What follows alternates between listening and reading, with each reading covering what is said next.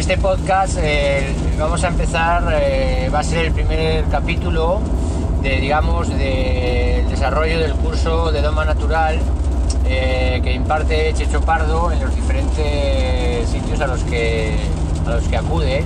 Es un curso que, bueno, es un curso intensivo y, y tiene, sobre todo, lo que siempre hemos pretendido es que fuera muy, muy práctico eh, y que de alguna manera las personas que acudían a dicho curso, eh, pues con apenas 12 horas de teoría y práctica, pues bueno, aquel que tuviera un poco la, voluntad y las ganas, pues eh, sería capaz de llevar a cabo las técnicas con, con éxito, ¿no? y la verdad es que se fue puliendo el curso y se fue quitando todo aquello que de alguna manera podía ser no tan importante o un poco más superfluo, o sea, un poco separando la paja del trigo y nos quedamos con lo esencial. Y bueno, y, los resultados siempre son muy buenos, es decir, las personas eh, practican a lo largo de estas horas que hacemos el curso eh, muy guiados, muy, muy, muy de la manera, pues bueno, pues como cuando trabajamos con los caballos en definitiva, es decir, estamos ahí muy cerca y vamos corrigiendo todos los pequeños gestos que nos van a llevar a una buena comunicación con el caballo, porque como muchos de los que estáis escuchando ya sabéis, la comunicación con el caballo se basa en el lenguaje corporal y en la posición respecto al caballo de cómo ejecutamos ese lenguaje corporal. Esto es importante tenerlo en cuenta y bueno, irá saliendo a lo largo de los diferentes podcasts que vamos a ir haciendo.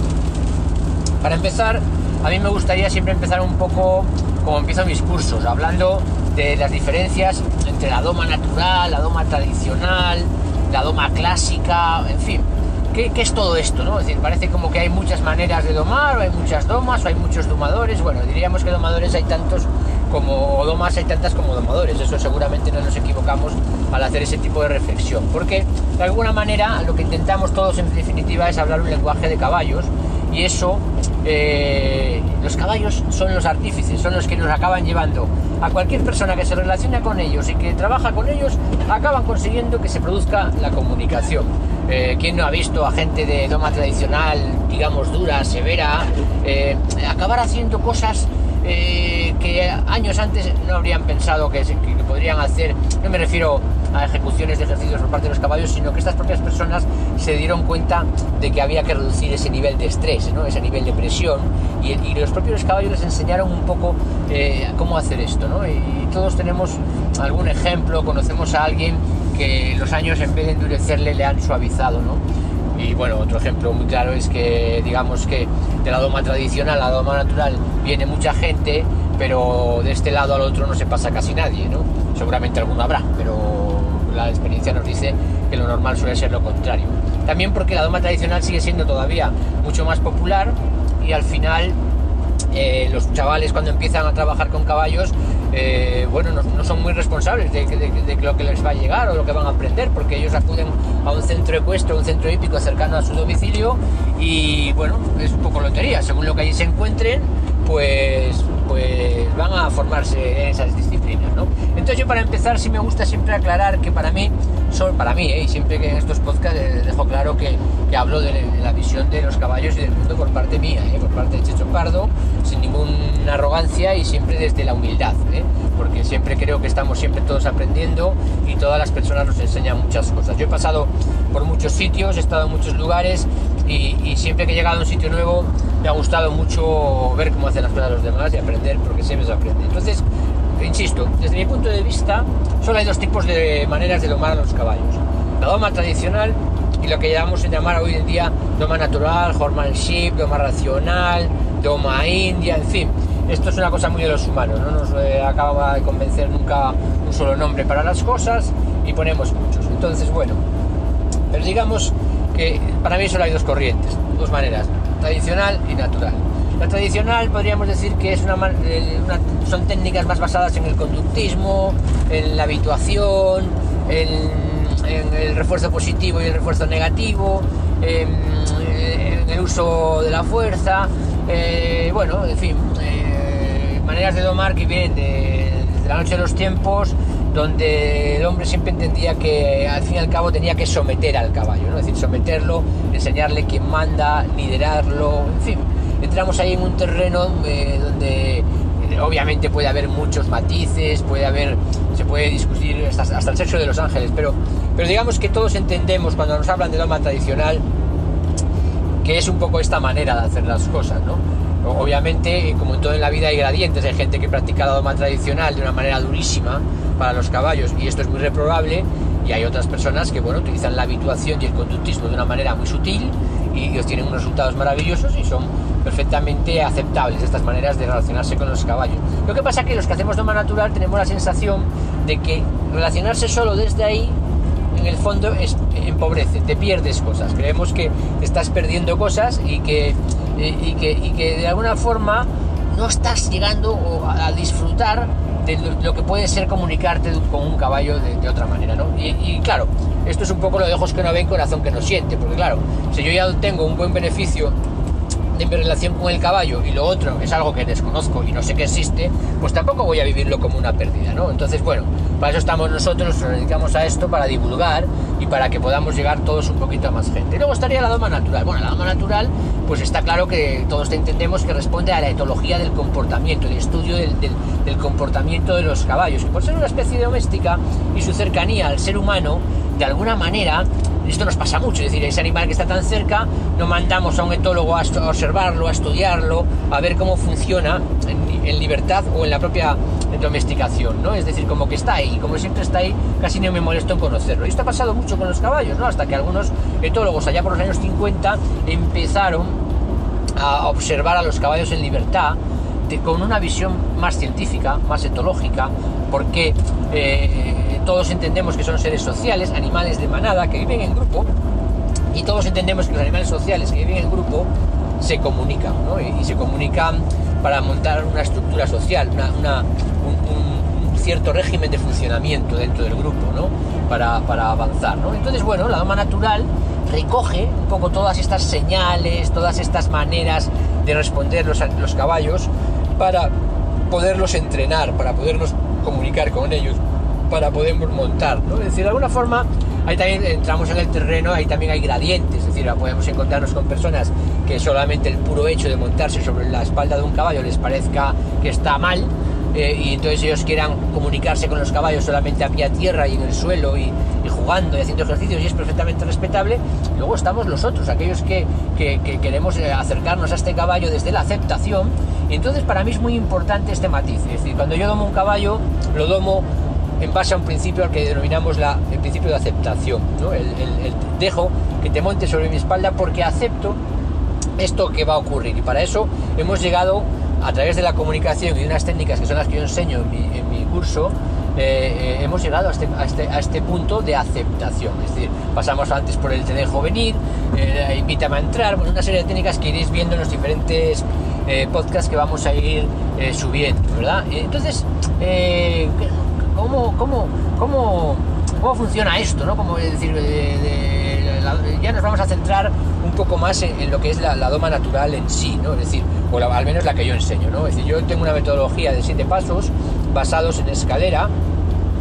¿Esto qué quiere decir? Esto quiere decir que cuando yo diseño el curso, eh, intento que cada, cada técnica o cada eh, posición o lugar en la que estamos en, el proceso de doma de un potro o de un caballo que estamos reeducando, porque es igual de válido para ambos, eh, siempre que yo estoy en ese punto, quiere decir que los peldaños anteriores, es decir, las técnicas y procesos que hemos realizado con anterioridad, están conseguidos, es están consolidados. y además, ese peldaño nos está preparando siempre, a través de la técnica que estamos ejecutando, para el nivel inmediatamente superior. Y esto nos ha dado siempre pues muy muy buenos resultados. Entonces, eh, sí que es verdad que hay que decir que utilizamos el vínculo, es decir, nos vinculamos con el caballo. El Monty Roberts, que es una autoridad también en el mundo del horsemanship, puede gustar más, puede gustar menos, ya sabemos que aquí esto es un poco como el fútbol, hay fans de uno, hay fans de otro, seguidores, hooligans, en fin. Pero sí que es verdad que él, el término que acuña como la unión y que de hecho eh, lo registra como una, el join up y lo registra como de alguna manera como si fuera algo que solo él puede utilizar, pero ahí llegamos todos un poco a este punto de locura en el que el, vínculo, la unión, es algo que ocurre porque está en la naturaleza del caballo. Es decir, no, no, es que alguien lo invente y lo implemente en el caballo, sino que ocurre porque simplemente se descubre que haciendo esto, esta, este, este acto, el caballo eh, decide seguir a ese guía, ¿eh? porque, porque, por su, porque su lenguaje y su comunicación, su lenguaje corporal, no hace otra cosa que indicarle al caballo que se vincule con él porque va a conducirle, va a llevarle a algún lugar, va a mostrarle algo. Es decir, de alguna manera lo que le está diciendo es que va a ser eficiente esta relación, es decir, va a ser positiva, es decir, porque el caballo se vincula a nosotros en esta búsqueda del ser social, de la manada, y ahí podemos entenderlo mejor ahora cuando yo voy a explicaros un poco el principio, el por qué estos pasos de escalera funcionan, el por qué este principio de aceptación funciona, por, porque en base a qué principios funciona. Ya os los, voy a, os los voy a explicar en el siguiente podcast. Este pequeño es un pequeño podcast de introducción para que veáis un poco de qué va a ir todo esto de lo que estamos hablando. ¿no? Eh, en el siguiente podcast empezaremos ya desde el principio hablando de la manada y el vínculo.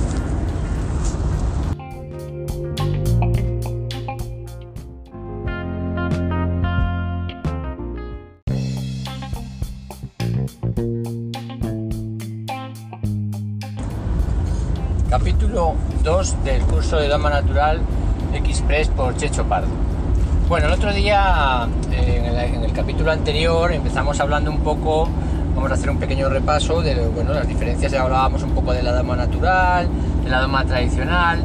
Sí que es verdad que luego repasando, escuchando un poco el podcast, eh, hombre, tratamos de pasar un poco por encima, ¿eh? o sea que es verdad que podemos matizar muchas cosas de lo que hemos dicho, pero en términos generales creemos que todo lo que contamos en ese podcast es bastante, bastante exacto. Si es, verdad que yo mismo me doy cuenta de que cuando doy mis cursos, pues bueno, añado más cosas, más matices, cuento, porque me van surgiendo un poco, ¿no? Pero bueno, a la hora de redactar estos podcasts, que uno se pone un poco a hacerlo, pues un poco la marcha, pues es verdad que algunas cositas las pasamos por encima. Por ejemplo, el otro día, cuando hablábamos de diferencia de tradicional y natural, pues claro, para mí son los grandes, las dos grandes ramas, no cabe duda.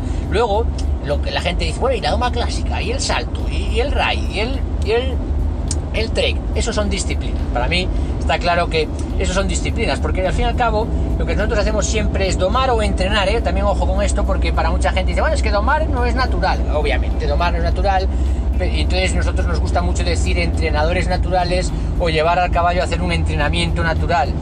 Pero claro, vivimos en un mundo en el que al final uno cuando busca en internet, si no pone uno la palabra doma o domador, pues al final no aparecemos, ¿no? Porque si pones entrenador, imagínate la de entrenadores personales que nos vamos a encontrar. Entonces, bueno, es una pura cuestión de sentido común y no buscarle tres pies al gato, ¿no? Todos entendemos de lo que estamos hablando y a lo que nos estamos refiriendo. Entonces, en definitiva, lo otro son disciplinas. ¿Por qué son disciplinas? Porque realmente nosotros lo que hacemos es desbravamos un caballo, es decir, le, entrenamos para que nos permita ponernos sobre su espalda, conducirle al paso, al trote, al galope, un poquito hacia atrás, derecha, izquierda, y a partir de ahí es donde entramos en el trabajo disciplinar, es decir, donde ya nosotros cada uno vamos a elegir para qué queremos ese caballo, lo queremos para hacer turismo, para hacer rutas, queremos un caballo polivalente, lo queremos para que haga goma western, lo queremos para que haga trek, salto, doma clásica. Entonces, esos son disciplinas, porque a partir de que el caballo nos deja estar sobre su lomo, o viajar sobre él, o estar sobre su espalda, o sobre su dorso, esto todo para todos aquellos que siempre están buscando el maticillo, ¿no? Pero de alguna manera, una vez que tenemos un caballo en ese punto, ahí empieza el viaje. Ahí empieza el maravilloso viaje de relacionarnos con ese caballo, de llevarlo a hacer aquello que a nosotros nos hace felices y que tenemos que de alguna manera implementar a él para que también sea feliz haciéndolo. Porque los caballos, como son seres sociales de manada, como ya apuntábamos un poco el otro día, tener muy claro una cosa, están locos por agradar. ¿Por qué? Porque es la manera de ellos de estar felices dentro de una estructura social. Es decir, si yo hago que los demás estén bien, yo estaré bien. Entonces, esto es algo muy, muy, muy de los caballos, ¿no? Entonces, ellos están siempre deseando comprender, deseando entender ese ejercicio que le estamos pidiendo. ¿Quién no ha oído a su profesor decirle, no te está entendiendo? Por más que insistas, el caballo no comprende, porque la clave es hacerle comprender. Y en esto es muy importante manejar muy bien los tiempos, el timing, el timing del aprendizaje, ¿vale? El, sabernos parar en el momento justo. Ya hablaremos de estos conceptos, el presión, cesión, es decir, quitar y poner presión es un concepto clave, concepto absolutamente clave en la doma o cualquiera de las disciplinas que vayamos a llevar adelante con nuestros caballos. El quitar la presión en el momento oportuno, todos sabemos que es la clave. ¿Por qué? Porque el caballo en ese momento hace las cosas porque quiere, porque desea y porque acepta y porque ha entendido lo que le estamos pidiendo, ¿no? Y esto es lo que nos engancha a todos, lo que nos tiene a todos completamente locos, porque aunque más que llevemos años y años montando, unos mejor, otros peor, otros da igual, dice, nos engancha porque cada día estamos trabajando en estos conceptos y cada día estamos disfrutando cuando somos puntuales, cuando solicitamos y el caballo devuelve en el momento clave, en el momento justo, cuando ocurre, pues, pues, pues con, esa, con, esa, con esa magia ¿no? que tanto nos gusta a todos. Entonces, bueno, esto es un poco como introducción a, a, lo que ya contábamos un poco el otro día. Entonces, voy a empezar ya un poco como cuando en nuestro curso estamos hablando. Yo empiezo por aquí. Siempre el caballo es un ser de manada, es un ser social. Vive dentro de una estructura de manada.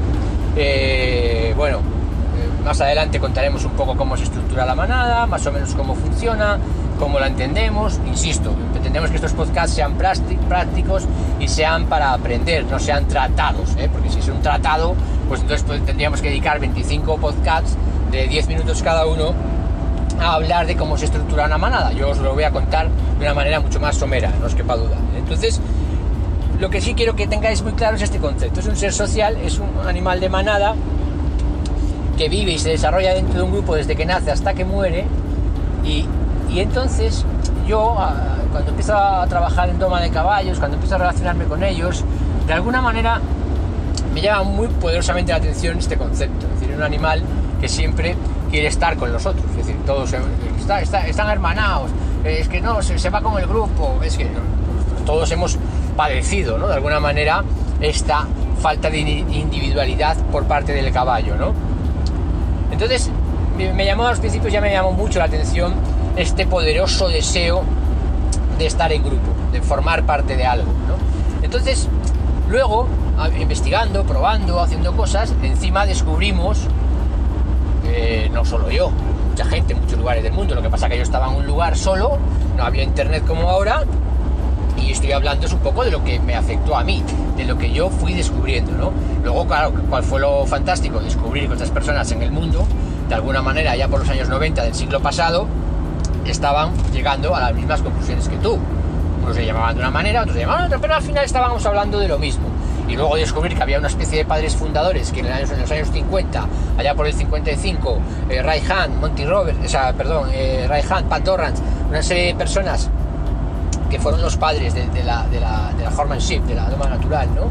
Eh, entonces, descubrir que lo que tú hacías eh, no era una locura que a ti te había dado, sino que tenía un sentido y que obedecía este sentido de la manera de comunicarse los caballos, pues fue lo que ya nos hizo avanzar, seguir, eh, perseverar, ¿no?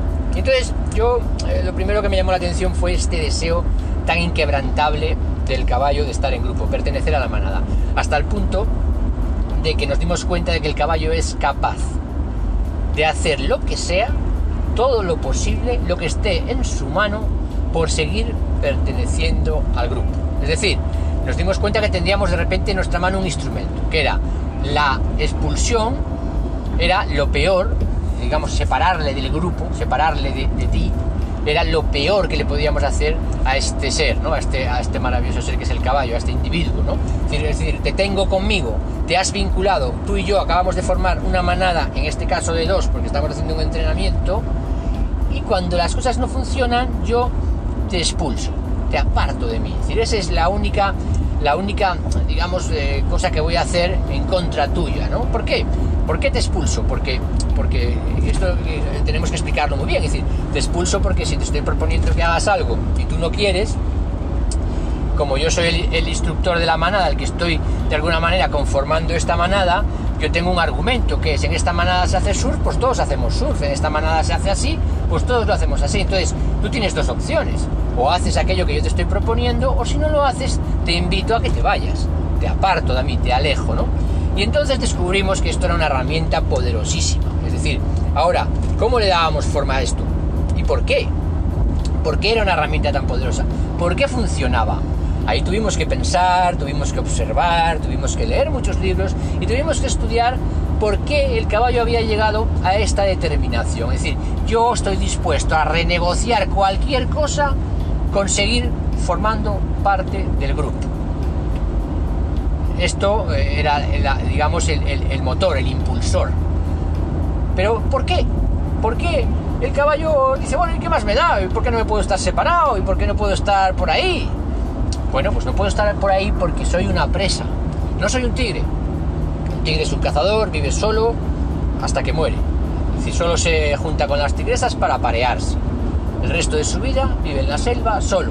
Supongo que con un diálogo interior muy, muy profundo, pero, pero desde luego no con otros congéneres. En cambio, por el contrario, el caballo tiene un diálogo interior, sí, sin duda, pero también tiene un diálogo con el resto de los componentes de su grupo y de su manada. Y además son presas, otra de las dos grandes condiciones que caracterizan al caballo, ser de manada y ser presa. Esta es la clave, es decir, estos dos grandes elementos van a estructurar, diseñar, conformar y, marcar todo el proceso evolutivo desde el Eohippus al caballo moderno que hoy conocemos. Entonces, ser presa es el acicate, es lo que hace que el caballo esté dispuesto a renegociarlo todo. ¿Por qué? Porque si estoy solo, obviamente si hay un 100% de posibilidades de ser devorado, tengo absolutamente todos los boletos, todas las papeletas. Es decir, porque si estoy solo y aparecen los malos, ¿a quién van a atacar? A mí, que estoy solo. Eh, ¿A quién van a perseguir? A mí, que estoy solo. Ahora, si estoy dentro de un grupo, estoy dentro de una estructura social, primero, todos vigilan, todos están alerta, todos están atentos, y aunque solo sea por un concepto estadístico, eh, las posibilidades se reducen en porcentaje eh, exponencial. Es decir, si, somos 15 o 20 en el grupo, pues, pues tengo un 5 o un 10% de posibilidades de ser atacado, ¿no? Solamente por eso. Y luego además eh, descubrimos que en este proceso evolutivo el caballo siempre está alerta, es un ser que siempre tiene, de alguna manera está precavido, es como que la evolución les ha llevado a ser, no sé cómo decirlo, decir, eh, digamos que el caballo atrevido, aquel caballo que iba a mirar que había detrás de la piedra, ese se lo comieron. Cambio, este otro caballo más prudente, más desconfiado, que cuando veía una piedra prefería pasarla un poquito por fuera para ver que no hubiera algo en el otro lado, esto es algo muy de los caballos, todos lo hemos vivido, ¿no? Es decir, cuando vamos por el campo con ellos o por con las instalaciones deportivas y hay algo nuevo que ha aparecido allí. Esto también es muy interesante y hablaremos de ello, ¿no? Es decir, porque para ellos cómo estructuran el mundo los caballos, cómo, cómo, lo, cómo lo dividen, ¿no? Lo dividen entre cosas inertes y, cosas que se mueven. ¿eh? Y esto es muy, muy interesante también y, hablaremos de ello. Recordármelo si no porque, porque se me olvidará. Pero, pero cuando el caballo, el potro, eh, es pequeñito y tiene que aprender y sus, congéneres, sus compañeros de la manada, es decir, su mamá, su papá, sus tías, sus otros eh, miembros de la manada, que son sus primos de alguna manera, porque ya hablaremos un poco de esto, de cómo las, las yeguas son secuestradas por las manadas de solteros y cómo suelen llevarse a las hermanas juntas, en fin, de esto hablaremos, ¿no? Pero, pero fijaros cómo toda la manada forma parte de ese proceso educacional del potro, es decir, toda la manada les va a enseñar a sobrevivir y les va a explicar eh, a qué deben de temer y a qué no, y a qué se deben de acercar y a qué no y cómo deben actuar eh, cuesta arriba y cómo deben actuar. O sea, todo aquello que al final sea eficiente para sobrevivir va a recaer en el grupo y el grupo va a transmitirlo de generación en generación como un aprendizaje, hasta el punto de que las manadas, según el entorno en el que vivan, eh, eh, hemos observado, y algunos sectores lo han observado, que los comportamientos de los caballos a veces son diferentes porque el entorno marca mucho. ¿eh? Entonces han aprendido, es decir, han aprendido y lo han llevado en la memoria colectiva de esa manada y lo han ido enseñando a esos potros. Esto es brutal porque esto nos abre una puerta impresionante para, el, diseño de los caballos modernos, para... Bueno, es una pena, porque realmente es una pena que, que, el mundo moderno, el mundo del deporte, por ejemplo, no preste un poquito más atención a estas técnicas porque nos permitiría seleccionar los caballos por algunos aspectos más allá de puramente su físico, que está muy bien, o sus padres como saltadores o, como buenos caballos de doma, sino otras características que tengan que ver con el comportamiento y el carácter, y dónde se han criado, y en fin, cosas que nos sorprendería lo que pueden llegar a influir en el desarrollo posterior de ese potro, ¿no? Entonces, eh, hablábamos muy claramente de esto, manada y ser una presa. Tener claro que si no estoy en el grupo el riesgo es enorme.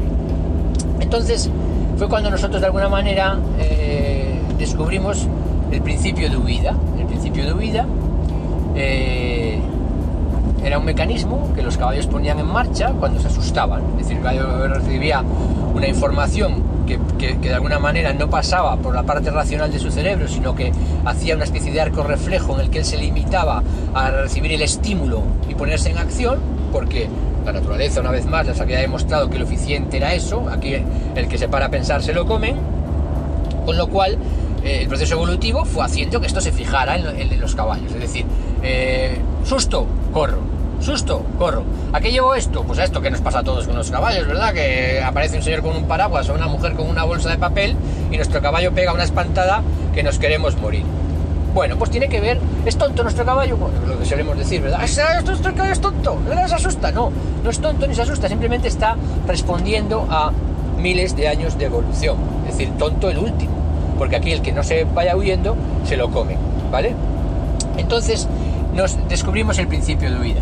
Obviamente no yo, lo descubrió muchos, muchos autores, pero yo, cuando estaba en esas tierras extremeñas solo domando caballos en la sierra, me di cuenta también de este principio de huida que luego, más tarde, leería de otros autores, ¿no? Otros autores que decían, unos decían que eran 600 metros, otros decían que siempre eh, galopaban hacia la izquierda, como haciendo una especie de, hipérbole, en fin, había como autores que eran como muy tiquismiquis a la hora de, definir el principio de vida. Básicamente lo que se consiste el principio de vida es que el caballo, al recibir el estímulo, huye durante unos segundos, unos trancos, una distancia que creo, y todos estamos más o menos de acuerdo en que tiene más que ver con el estímulo, es con el grado del susto. si es un susto muy grande, corro mucho, si es un susto pequeñito que he tenido otros parecidos y que ya tengo un cierto aprendizaje de esos pequeños sustos, pues a lo mejor no exagero tanto, y luego de mi propia naturaleza. Entonces, el caballo lo que hace es pone en marcha el principio de vida, se pone a correr. Si esto lo hacemos en un redondo para poder analizar qué está pasando, vemos que el caballo corre reescribiendo círculos en este, este modo huida, está corriendo, está escapando del estímulo que hemos forzado o provocado para poner en marcha este principio de vida. Al cabo de un rato, podemos decirlo así, vamos a explicarlo para que se entienda cómo funciona el mecanismo en el cerebro del caballo, no lo podemos saber porque no estamos dentro. Pero de alguna manera lo que viene a pasar es que el caballo haría una especie de composición de lugar en esta línea. Estoy corriendo, no paro de correr, llevo un rato corriendo, me estoy fatigando, me estoy cansando. Este señor de alguna manera parece que está muy tranquilo ahí en el centro del redondo, posicionado, quieto, no parece muy... está moviéndose despacio, tranquilo, parece que todo su lenguaje corporal es, pacífico y está tranquilo, no se siente amenazado y yo estoy aquí corriendo como un loco, asustado, encima me estoy cansando y probablemente los malos no han aparecido, pero ¿y si aparecen? Si ahora aparecen los malos me van a encontrar cansado, me van a encontrar nervioso, agotado, para iniciar una nueva, una nueva huida esto va a ser un problema. Y entonces el caballo pone en marcha un recurso que es la clave de todo este proceso que os vamos a contar, ¿no? Que es el invítame a entrar. Es decir, invítame a entrar es la, la consecución de este caballo que está puesto en principio de huida y que de repente se da cuenta que es mejor negociar, que es mejor decir, bueno, no me ataca, está aquí, está presente, yo estoy corriendo, yo estoy huyendo, pero este tipo está tranquilo, no parece una amenaza y si no es una amenaza. Es decir, en su cabeza se pone en marcha este concepto, y si no es una amenaza. Esto tiene que ver con aquello que os intenté antes contar un poquito de cómo dividen el mundo entre los seres inertes y los seres que se mueven. Dentro de los seres que se mueven están dos, los que me atacan y debo temer, oh, y los que son como yo, grandes herbívoros o pequeños herbívoros que son presas y huyen. Entonces, el caballo eh, nos va a, poner en uno de esos dos grandes grupos. Primero en el de los seres que se mueven, porque ha visto que nos movemos, no somos un objeto inanimado ni un objeto inerte. Luego nos va a poner entre en el de enemigo o presa. O sea, entonces, si es presa, eh, es un herbívoro, no es un carnívoro, voy a poder relacionarme con él, voy a poder comunicarme con él, ¿verdad? En cambio, si es, si es un carnívoro, pues está claro que sus intenciones son atacarme. Pero todo su lenguaje corporal no parece que esté para atacarme. Entonces, el caballo, aún así, dice, no tiene ninguna constatación de que no seas un carnívoro simplemente por el hecho de que no le ataques, puesto que el león, cuando tiene la barriga llena, tampoco ataca. Pero sí que tiene una manera de comprobarlo, es decir, de poner un poco, de, de intentar comunicar. Si no hay comunicación, está claro, eres un carnívoro. Tu única intención es comer. Pero si hay comunicación, probablemente seas un gran herbívoro, como yo, y podamos relacionarnos. De hecho, eh, ha habido domadores naturales que han hecho ejercicios de doma natural con ciervos, con gamos, con, con cebras, con otras especies que no eran el ecusecus. Entonces, quiere decir que hay comunicación y funciona, y que los mismos principios pueden valer en muchas ocasiones para los grandes herbívoros. Entonces, el caballo pone en marcha este principio, él eh, déjame entrar, de alguna manera, y, concatena una serie de señales que las vamos a enseñar, que las vais a aprender, en las que nos está diciendo si puedo acercarme a ti. Y nosotros le vamos a responder.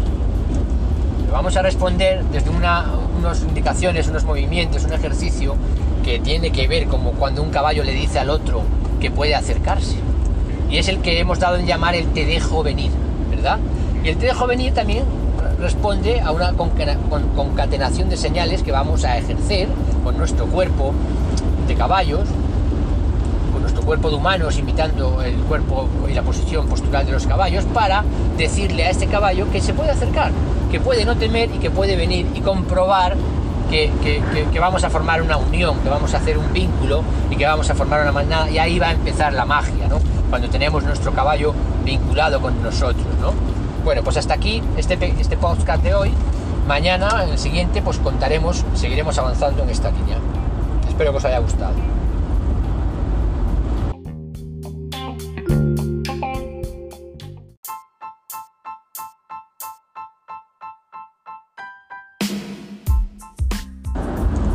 Bueno, ya estamos aquí otra vez. Vamos a hacer el tercer, el tercer episodio de este podcast que estamos haciendo sobre la dama natural, sobre el curso, el Express que hacemos, que es un curso intensivo de fin de semana. Que bueno, como ya muchos sabéis, pues los hacemos en muchos sitios, en hípicas, eh, con particulares, en grupo. Pues bueno, es algo que llevamos ofreciendo durante muchos años y bueno, pues acudimos a los lugares y, y impartimos estos cursos, estos cursillos que suelen hacerse pues en unas 12 horas, pues bueno, la, la, el formato más habitual es en un fin de semana, pues todo el sábado, parando a comer y 4 horas por la mañana, 4 por la tarde la época del año lo permite por la luz, eh, o si hay un cubierto, en fin, ya sabemos cómo son las cosas, o, o y, y, las otras 4 horas en la mañana del domingo, y luego ya pues eh, comida o no comida y cada uno para su casa. Esto es un poco el formato más habitual. Luego, pues bueno, pues ya sabéis que podemos hacerlos entre semana, en sesiones de 4 horas o, o de 3. Menos se acaba haciendo largo y pesado para todos porque porque el curso está diseñado para que sea intenso, para, para trabajar con intensidad. Pero bueno, también se puede llegar a hacer en seis sesiones de dos horas, que según también algunas personas, pues que su físico no se lo permite, pues, pues es mejor hacerlo de esta manera. Pero bueno, eh, estamos, eh, sobre todo nos vamos a volcar, obviamente, pues en estos podcasts un poco muy en la parte teórica, ¿no? Porque muchos luego cuando venís a los cursos, pues ya la traéis un poquito, habéis escuchado, habéis buscado, habéis preguntado, en fin, sobre todo me volvéis locos con preguntas que insisto, ¿no? tratamos de darle un carácter eh, no muy formal, ¿no? es decir, eh, pasar, eh, no, estar ahí al, al, detalle, esto que tanto nos gusta a los seres humanos, estar tanto ahí a la, pequeña cosita, ¿no? sino un poco yo quiero que tengáis un concepto global de lo, que, de lo que es un caballo, de cómo se comunica un caballo, de cómo organiza el mundo, de cómo lo estructura, de, cómo qué podemos hacer nosotros para, para comunicarnos para comprenderles, cómo, cómo podemos cambiarnos. O sea, yo por ejemplo hay una cosa que veo mucho y observo mucho y que la gente que, que me conoce hace años, pues le hemos comentado muchas veces, ¿verdad? Que uno va a veces a ver a su caballo al, al, al club, a la hípica, donde lo tiene, y dice, o lo monto o le doy zanahorias, porque ahí se acaba. Es decir, no tengo muchas más formas de relacionarme con él. Y esto pasa, pero de una manera exagerada.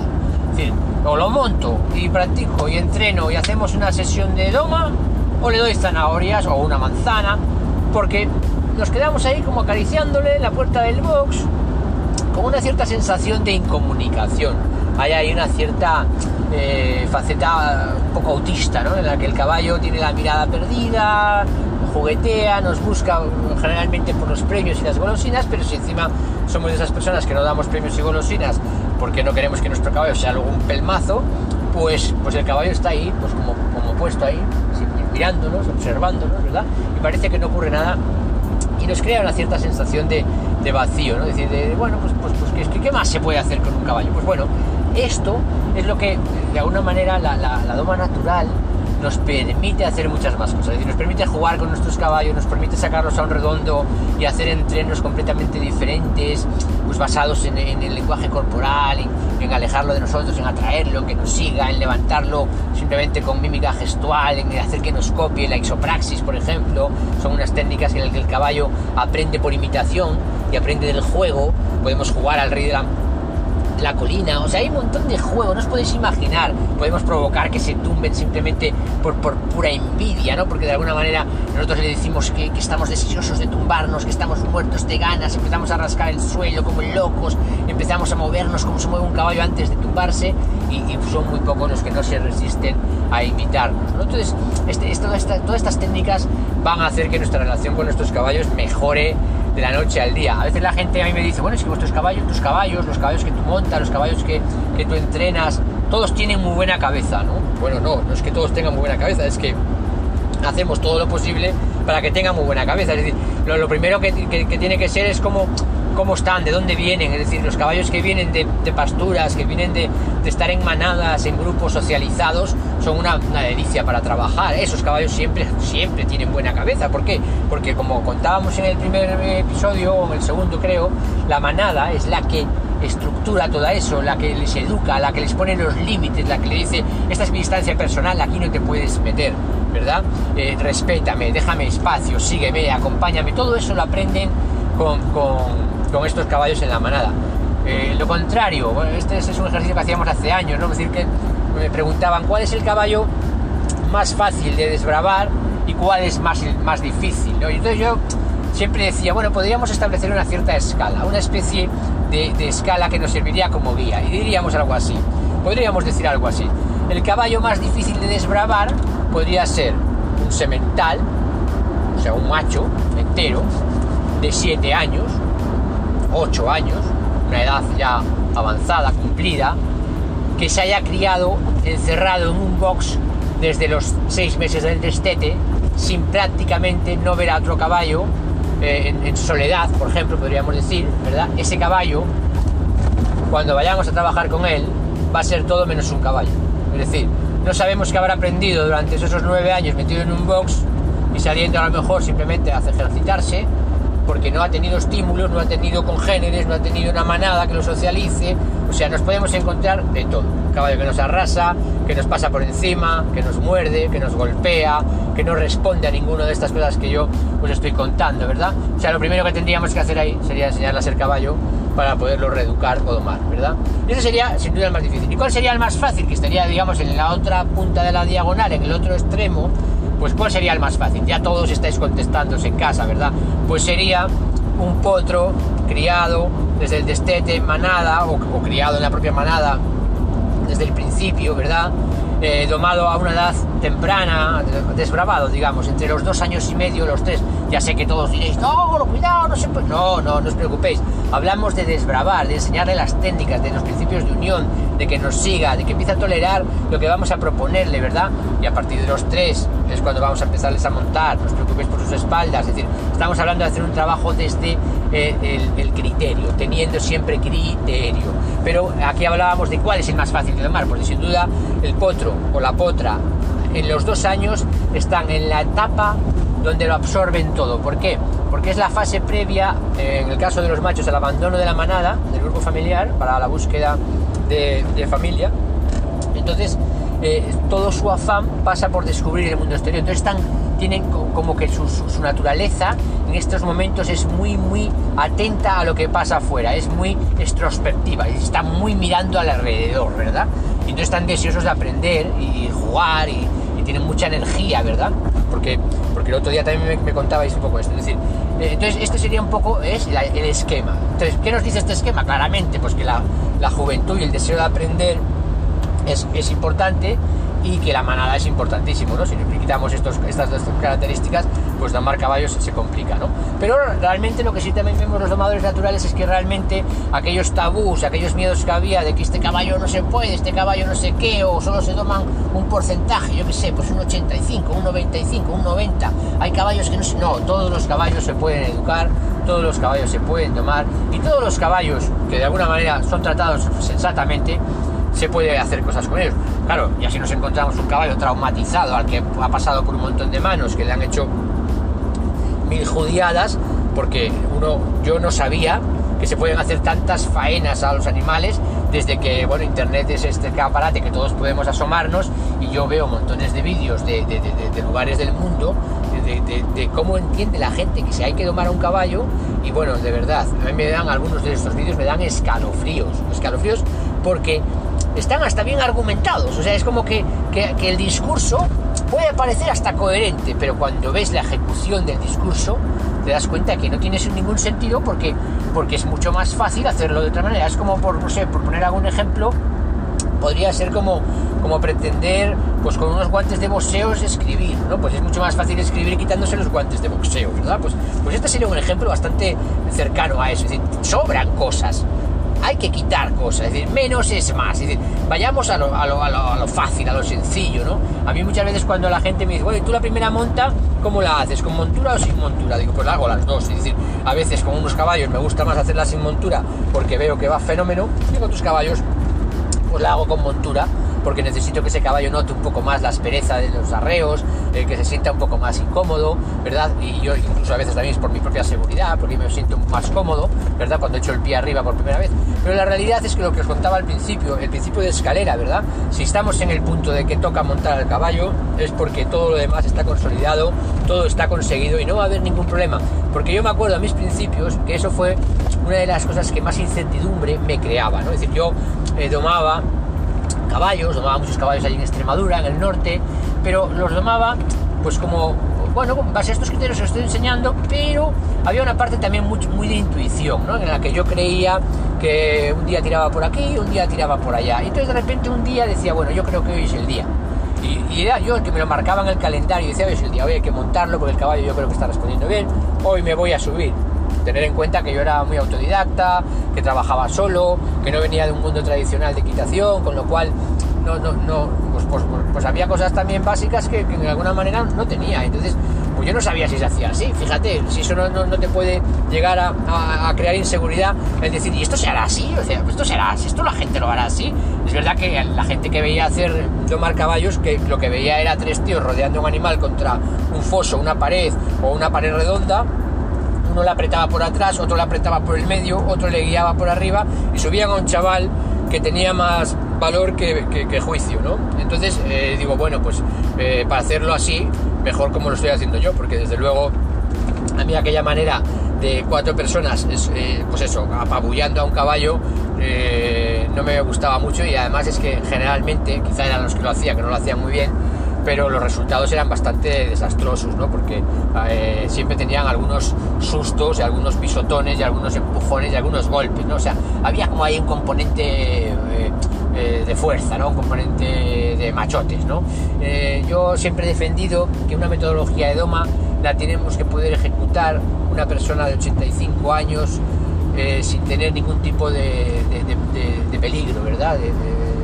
siempre he sido muy crítico con esas domas que requieren de fortaleza, fuerza, eh, que también, eh, cada uno pues que le ponga lo que quiera, pero realmente yo creo que si un caballo, estamos hablando de comunicación, tiene que poderse hacer pues desde un niño pequeño hasta una persona mayor, ¿verdad? Y tenemos que estar en unos estándares de seguridad enormes porque, porque sabemos que no son animales agresivos, no quieren hacernos daño, no quieren... Eh, no está en su naturaleza, ¿verdad? Si un caballo nos da disgustos es porque algo ha pasado, ¿eh? Los que nos dedicamos a, recuperar caballos, sí que es verdad que hemos encontrado caballos que, en ocasiones han sido peligrosos, han resultado peligrosos. ¿Pero por qué? Porque habían interactuado con ellos mal, porque las personas habían provocado estos comportamientos anómalos o atípicos, ¿verdad? Eso no quita que, que, oye, que haya que solucionarlos, pues claro que hay que solucionarlos y hay que intentar ayudar a esos caballos a, a funcionar pues como funcionan los caballos, ¿no? Sin esos traumas y sin esas peligrosidades, ¿no? Entonces, bueno, ya insisto que intentamos que estos podcasts sean pues bueno, pues fáciles, de, un poco tener esta visión global, ¿verdad? Pero no paréis de preguntarme muchas cosas, ¿no? Y, claro, me, gusta porque, porque es verdad que unas cosas van abriendo otras y, entonces me, doy cuenta de cosas que cuento antes en los cursos y que luego aquí pues a lo mejor no las estoy contando, ¿no? Pero, pero bueno, me, gusta esto. Por ejemplo, hay una cosa que, que, cuento mucho en los cursos, que, que yo un poco la descubrí porque me interesaba mucho, por ejemplo, una época de mi vida que me interesó mucho la visión del caballo, el cómo ve el caballo el mundo, cómo lo percibe, ¿no? Y, muy pocos os paráis a pensar realmente ¿eh? cómo ve el caballo. Sí, sabemos todos esto de que el caballo vea detrás, de que tiene un ojo que ve adelante que puede girar, pues eso, 180 grados prácticamente, ¿no? Que puede ver todo su lateral, le queda un ángulo muerto en la zona del maslo, ¿verdad? Y con el ojo, otro ojo independientemente puede hacer lo mismo, ¿verdad? Esto más o menos por el gran aficionado a los caballos se suele saber. Pero claro, ahora nosotros que somos seres con visión estereoscópica, ¿cómo metemos eso en nuestra pantallita, ¿verdad? Porque nosotros fijaros cómo miramos. Por un momento parar, mirar algo que tengáis enfrente, mirar cómo miramos. Miramos como tenemos como una pantalla, es decir, es como si nosotros pudiéramos ver bien lo que está enfrente y luego tenemos como una visión periférica que se, sabemos que hay algo ahí, ¿verdad? Si movéis una mano así como en ángulo de 90 grados contra vuestros ojos y vuestro cuello, ¿verdad? La podéis como intuir, pero no podéis verla, no podéis saber si son dos dedos, si son cuatro, si lleva anillos, pero sabéis que está ahí, se está moviendo, ¿verdad? es como todo nuestro ángulo de visión. Entonces yo, en aquella época que quería aprender un poco de esto sobre los caballos, pues ¿qué hice? Pues me fui a la Universidad de Óptica de la Complutense de Madrid, sin estar matriculado, y entonces iba a las clases de óptica que más me interesaban, ¿no? Para saber cómo funcionaban los modelos de visión, cómo veían los animales, cómo veían las personas, ¿no? Y entonces acudía a muchas clases para comprender esto. Entonces, fijaros qué descubrí con el caballo, pues descubrí una cosa muy chula. Descubrimos, bueno, descubrí yo, ¿eh? porque estaba ya descubierto, pero bueno, yo en ese sentido quería saber cómo ven el mundo los caballos. Y entonces una cosa me llevó a la otra. ¿Y qué fue? Porque fijaros que siempre, ¿verdad? Domamos los caballos hacia una mano y hacia la otra. Trabajamos el caballo al lado derecho, trabajamos el caballo al lado izquierdo. Siempre hablamos de esto de trabajar la simetría de los caballos, ¿verdad? De que vayan a una mano, de que vayan bien a la otra. Luego es verdad que hay jinetes que dicen, no, es que este caballo va mal a la derecha, este caballo va mal a la izquierda, es que se, vuelca, este caballo se tumba, este caballo es muy malo a la derecha, este caballo es, eh, hasta hay gente dice zurdo, ¿no? Eh, es diestro, ¿no? Cuando son seres que tienen, pues bueno, fijaros su, su, su, manera de moverse, ¿verdad? Que tienen tres o cuatro aires diferentes, ¿no? Para, para, para moverse, ¿qué coordinación requiere todo eso? Nosotros somos muchísimo más básicos, ¿verdad? Ellos, fijaros, lo que es un trote, lo que, lo que es el, galope, lo que es el canter, lo que, lo que es el paso, es decir, que, que son aires diferentes. Los caballos ejecutan movimientos distintos con sus extremidades, ¿verdad? Para conseguir cosas distintas. Entonces, y bueno, ¿y cómo ven el mundo? ¿no? ¿cómo ve un caballo de salto que llega al obstáculo, ¿verdad? Que, cuando ya va a saltar ya ha dejado de ver lo que va a saltar. A mí esto era una cosa que me fascinaba a los principios, cuando yo empezaba, como decía, como el caballo por la montaña, yo ahí no saltaba, ¿eh? yo saltar es una cosa muy de mi última etapa de mi vida, pero cuando yo andaba por los caballos que domaba por la montaña me fascinaba como un caballo que iba por un terreno pedregoso terrible era capaz de meter las manos y los pies los lugares exactos que su vista acababa de reconocer, ¿verdad? ¿Por qué? Porque claramente los pies llegaban bastante después de que los ojos hubieran pasado por allí. Y a mí me fascinaba eso. Decía, nosotros nos daríamos unos tropezones brutales, ¿no? Entonces, ¿cómo ven el mundo los caballos? Entonces, bueno, pues estuve casi un año entero yendo a la Universidad de Óptica por las tardes. Bueno, no iba todos los días, claro, ¿verdad? Pero iba un par de tardes a la semana y, y aprendí mucho sobre esto, ¿no? Y entonces, una cosa que me llamó mucho la atención sobre el tema este de del lado izquierdo y del lado derecho fue que me di cuenta, o, de alguna manera comprendí esto que había, probablemente me, incluso a lo mejor lo hubiera oído también de algún otro autor, ¿eh? no estoy seguro, porque ya a veces uno ya, eh, pero, pero, pero yo indagué, indagué sobre aquello, y era que lo siguiente, es decir, el caballo hay que domarlo por los dos lados, en eso estamos casi todos de acuerdo. Pero yo voy más allá, yo siempre digo que hay dos caballos, un caballo en el lado derecho y un caballo en el lado izquierdo. Y hay que tomar a esos dos caballos que además tienen temperamentos diferentes. Muchos autores luego demostraron que hay un ojo dominante y que ese ojo dominante, eh, digamos, guarda una serie de cosas relacionadas con la socialización y el otro ojo con la huida o, o la parte biomecánica, ¿verdad? Entonces, ojo con todo esto porque nos quedan muchas cosas todavía por descubrir. Entonces, sí que me llamó la atención que había dos caballos, dos caballos en uno. ¿Y por qué había dos caballos en uno? Y dice, bueno, ¿cómo, ¿cómo es esto? ¿Cómo voy a domar dos caballos en uno? ¿Cómo? Pues mira, domamos dos caballos en uno porque nos dimos cuenta, en esto que os contaba de la visión, que los hemisferios cerebrales de los caballos, el derecho y el izquierdo, están relativamente poco interconectados entre sí. Es decir, lo que ve el ojo derecho va la información a almacenarse al hemisferio izquierdo. Y lo que ve el izquierdo, cruzadamente, va a almacenarse en el hemisferio derecho. Pero luego hay muy poco intercambio, o relativamente poco intercambio, entre el hemisferio derecho y el izquierdo y el izquierdo y el derecho. Los humanos eh, aprendemos y nuestros hemisferios comparten la información rápida e instantáneamente, ¿verdad? Eh, consecuencia de nuestra visión estereoscópica. En los caballos esto no es así. Entonces yo hice algunas pequeñas experiencias de, coger potros y taparles un, ojo y hacerles, enseñarles algunos ejercicios y luego destapar y tapar el otro ojo y observé que efectivamente ¿no? el, ojo que, que, no había visto lo que estaba pasando, que había visto lo que había estaba pasando y había aprendido en teoría, cuando lo tapábamos el caballo no sabía hacerlo. Entonces nos dimos cuenta que no había ese flujo de información, ¿verdad? Entonces, eh, llegamos a esta conclusión, es decir, bueno, pues es verdad, hay que entrenar dos caballos, hay que entrenar el caballo derecho y hay que entrenar el caballo izquierdo y hay que ser muy rigurosos con esto. Luego sí, ya sé que todos nos montamos por el lado izquierdo del caballo y que apenas nunca nos subimos por el otro lado porque aparte es que casi ni nos sale, ¿no? Pues tenemos ya nuestra memoria muscular ha aprendido tanto a hacerlo de esa forma que, que de la otra manera podemos acabar mirando palmaslo, ¿no? Entonces, bueno, pero sí que es verdad que cuando los domamos, cuando los desbravamos, cuando los preparamos para, para que sean caballos válidos para todas las disciplinas y para todas las personas que vayan a relacionarse con ellos, debemos trabajar muy bien estos, estos aspectos. Yo, yo también me gusta mucho eh, eh, entender que el caballo que nosotros entrenamos en doma natural, por ejemplo, luego es un caballo maravilloso para trabajar en terapia.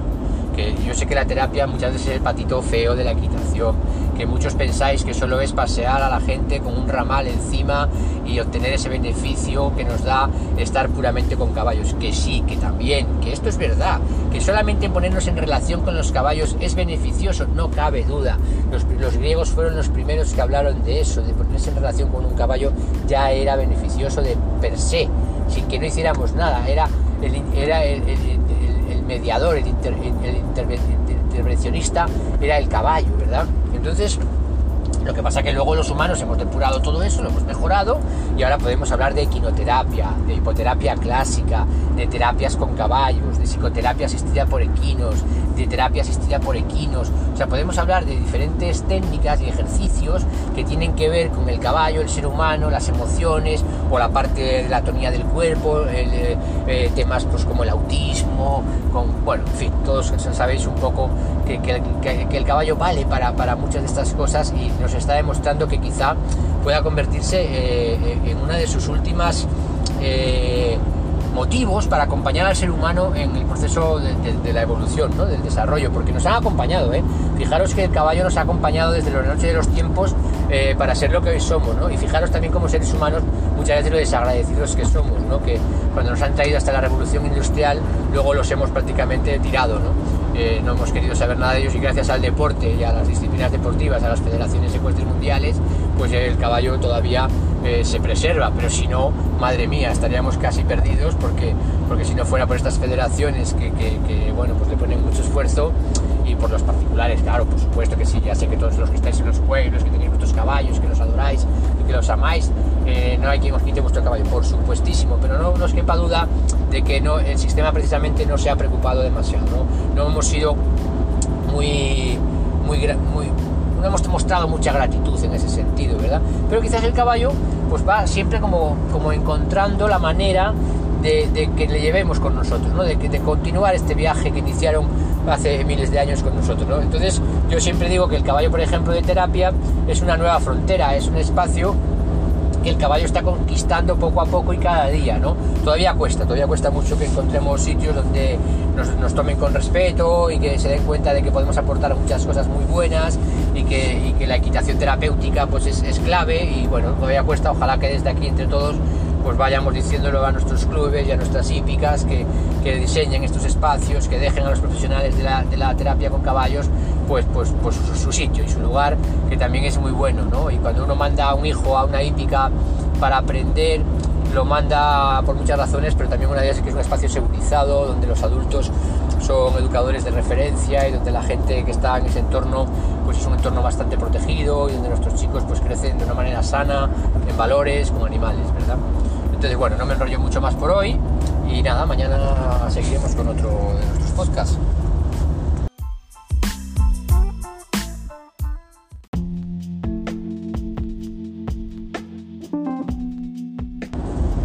Bueno, ya estamos aquí de nuevo.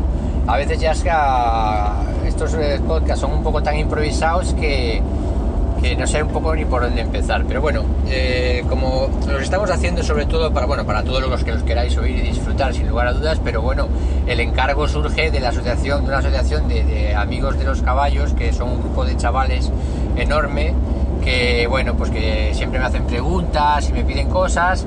Y, y me decían pues esto, un poco ellos querían hacer un proyectito en el que, bueno, les pudiéramos contar un poco más así como más ordenado, ¿no? Un poco más estas cosas de los caballos con un poco más de forma. Y se nos ocurrió esta de formato del podcast que yo pues soy absolutamente neófito en él, pero bueno, quizá la calidad de sonido no es la mejor porque los grabo cuando puedo en el coche, según me muevo, pero bueno, los chicos por lo visto están encantados con el resultado y me están volviendo loco a preguntas. Entonces, me preguntáis muchas cosas para avanzar en, cosas que he dicho, que digo, ¿verdad? Y que os interesan un montón, ¿no? Entonces, bueno, voy a seguir un poco con la línea de lo que enseño en el curso porque así me conecto con esas cosas que me estáis preguntando cuando de repente me vienen con un flash a la cabeza y me acuerdo, ¿verdad? Entonces, ¿os acordáis que hablábamos de este principio de, huida que, que nos llevaba, ¿no? De alguna manera nos llevaba al invítame a entrar y al te dejo venir, ¿verdad?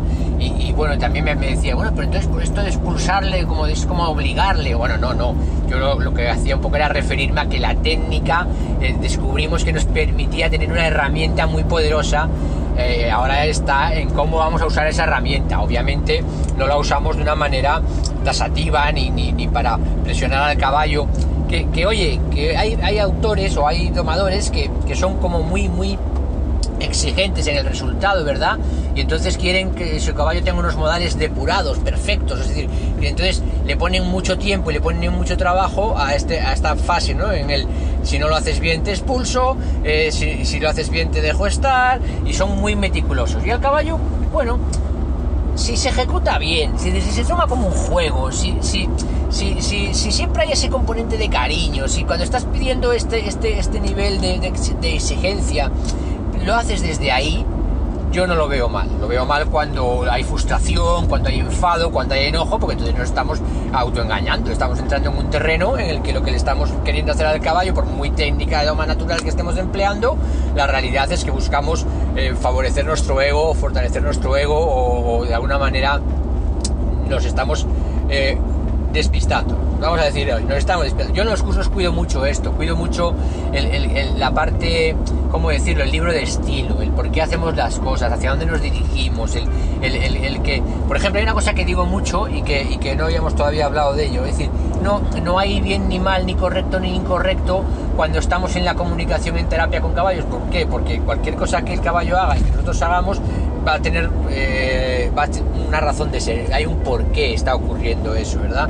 En cambio, cuando entrenamos caballos, que lo que estamos buscando es, podernos montar sobre él, y, eh, entonces sí que tenemos que ser muchísimo más rigurosos con cómo ejecutamos las técnicas, no cabe duda. ¿Por qué? Porque las técnicas están depuradas para que funcionen. Hemos quitado aquello que, provoca distorsión o confusión y sobre todo, con la experiencia, lo que hemos quitado son mucho cosas que luego ocurrían. Es decir, ¿qué pasaba? La gente cuando tú, cuando yo empezaba y cuando empezaba muchos, muchos entrenadores lo comparten, lo comparten conmigo, es decir, la gente piensa que los caballos tienen botones. Entonces la gente te viene y te dice aquello, es que mi caballo hace esto, ¿cómo se lo quito? Bueno, pues, pues yo voy a ser muy sincero, yo muchas veces a eso no sé qué responder, porque yo no soy tocador de botones, yo no sé qué botón hay que tocar para quitar eso, ¿por qué? Porque en realidad ninguno de los caballos que yo he entrenado en mi vida ha hecho eso. ¿Por qué no lo hace?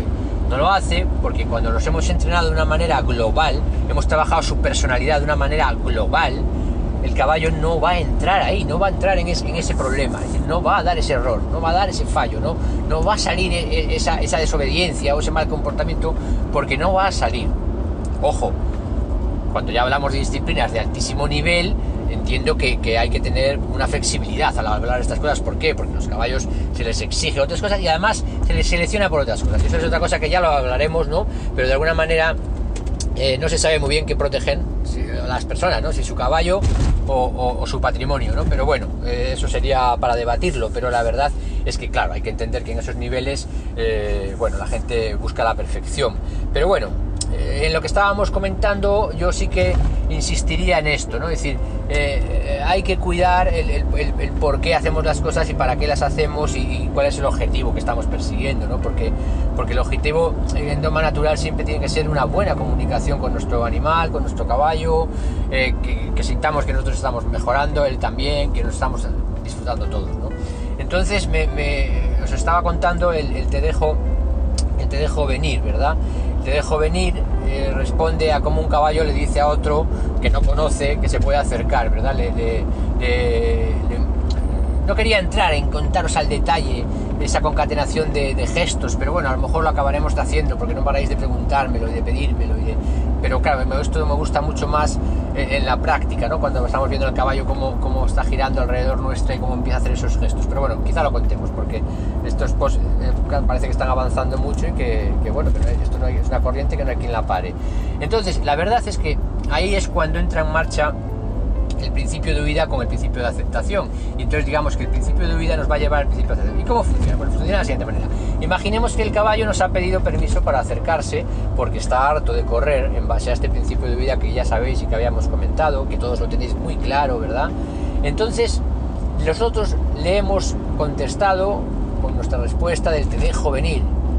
Cuando nos hemos querido dar cuenta, ese caballo está a nuestra espalda, sus hollares están eh, oliendo nuestro cuello, nuestra coronilla, eh, se mueve entre nuestros hombros, es decir, él está ahí paradito, quieto, pero sus hollares nos están haciendo una completa radiografía, una, nos están leyendo completamente, a ver a qué olemos, a ver, y esto es importante porque nos identifican por el olor, muchos probablemente no lo sabíais, pero nos individualizan por el olor, porque como son seres que no ven demasiado bien, cuando ven una silueta lejana en la distancia, le, dan a esa silueta, le dan el, un paradigma. Y bueno, esto es un león, esto es un tigre, esto es un humano, esto es... Bueno, no le ponen esas etiquetas, porque las etiquetas las ponemos nosotros. Pero ellos, digamos, los ponen en esa carta de categorías, como si fueran aquellos jueguitos de cartas que jugábamos cuando éramos pequeños, ¿verdad? Pero no saben quién es el que se acerca.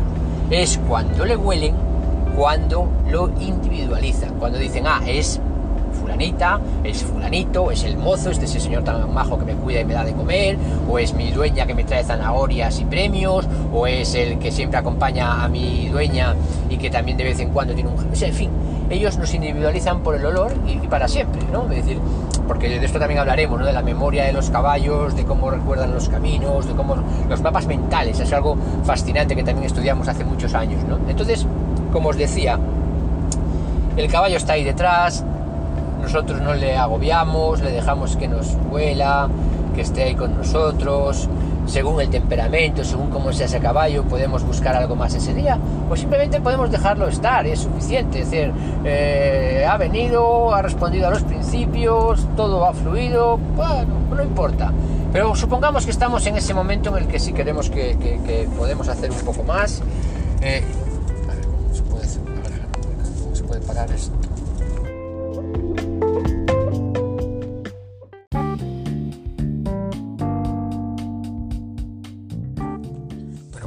Un poco con el podcast que estábamos ahí, hemos tenido un pequeño problema técnico.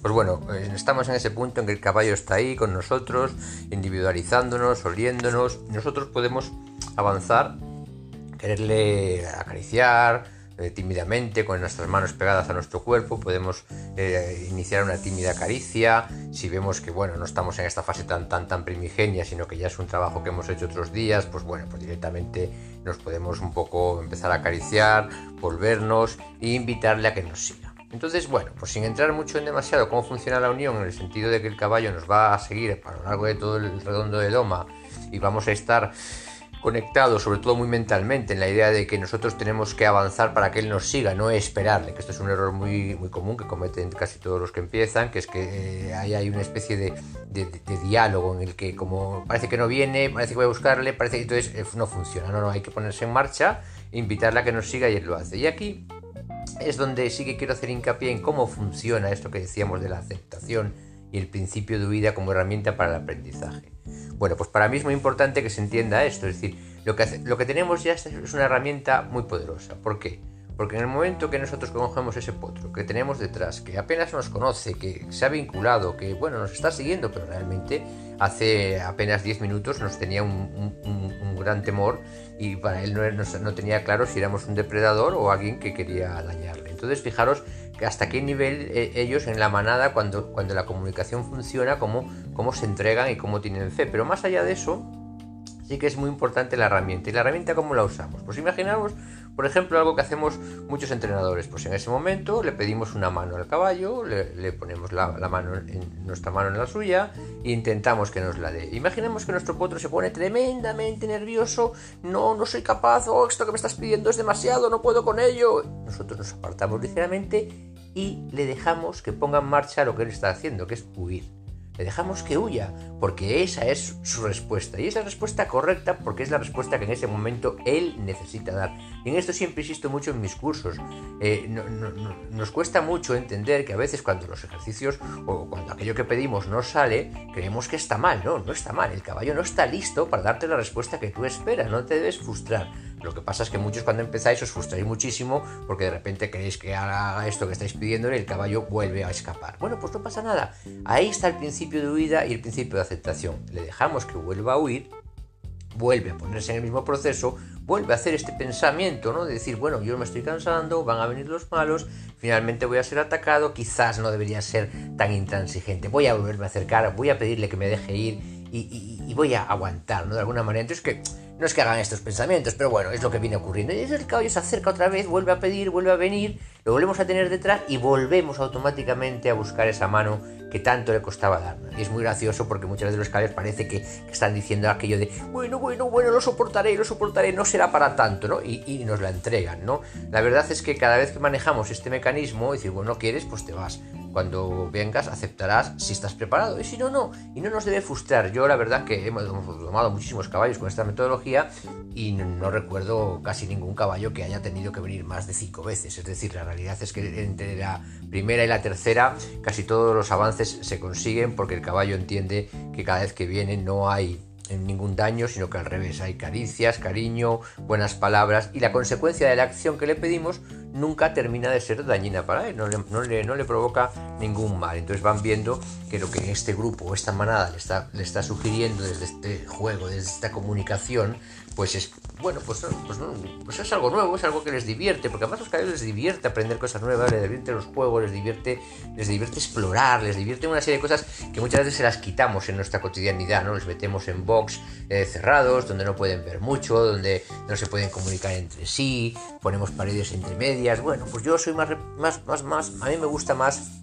a veces no queda más remedio, lo entiendo, que tengan que estar en bosses, sobre todo caballos de deporte, porque tienen mucha facilidad para lesionarse y hacerse daño, pero, pero por lo menos que al menos se puedan ver, que puedan sacar sus cabezas, puedan, porque, bueno, ya lo hablaremos más adelante, pero ellos tienen unas, unas, técnicas de comunicación basadas en el lenguaje corporal a unos niveles de sutileza que no nos podemos imaginar. Obviamente, pues no charlan de fútbol, no hablan de cosas eh, futiles, pero hablan de cómo se sienten, de cómo están, de cómo... Y no os podéis ni imaginar cómo les afectan los estados de ánimos de unos y de otros. Por eso eh, muchas veces decimos, bueno, las cuadras alegres, donde hay buen ambiente, donde, donde hay música, donde, donde todo se hace desde, desde, digamos, el buen rollo, favorece el, bienestar de los caballos. Todos hemos oído pues esas cuadras donde, eh, pues, pues, si el entrenador tiene miedo, o el mozo tiene miedo, o, tiene mano dura, pues al final todos los caballos acaban comportándose de la misma manera y se les acaba pegando, ¿no? Entonces, bueno, esto de tenerlo muy en cuenta, que además eso, son seres sociales, son animales de manada y además pues tienen mucha tendencia a, bueno, a, hacer todo lo que hace el grupo. ¿no?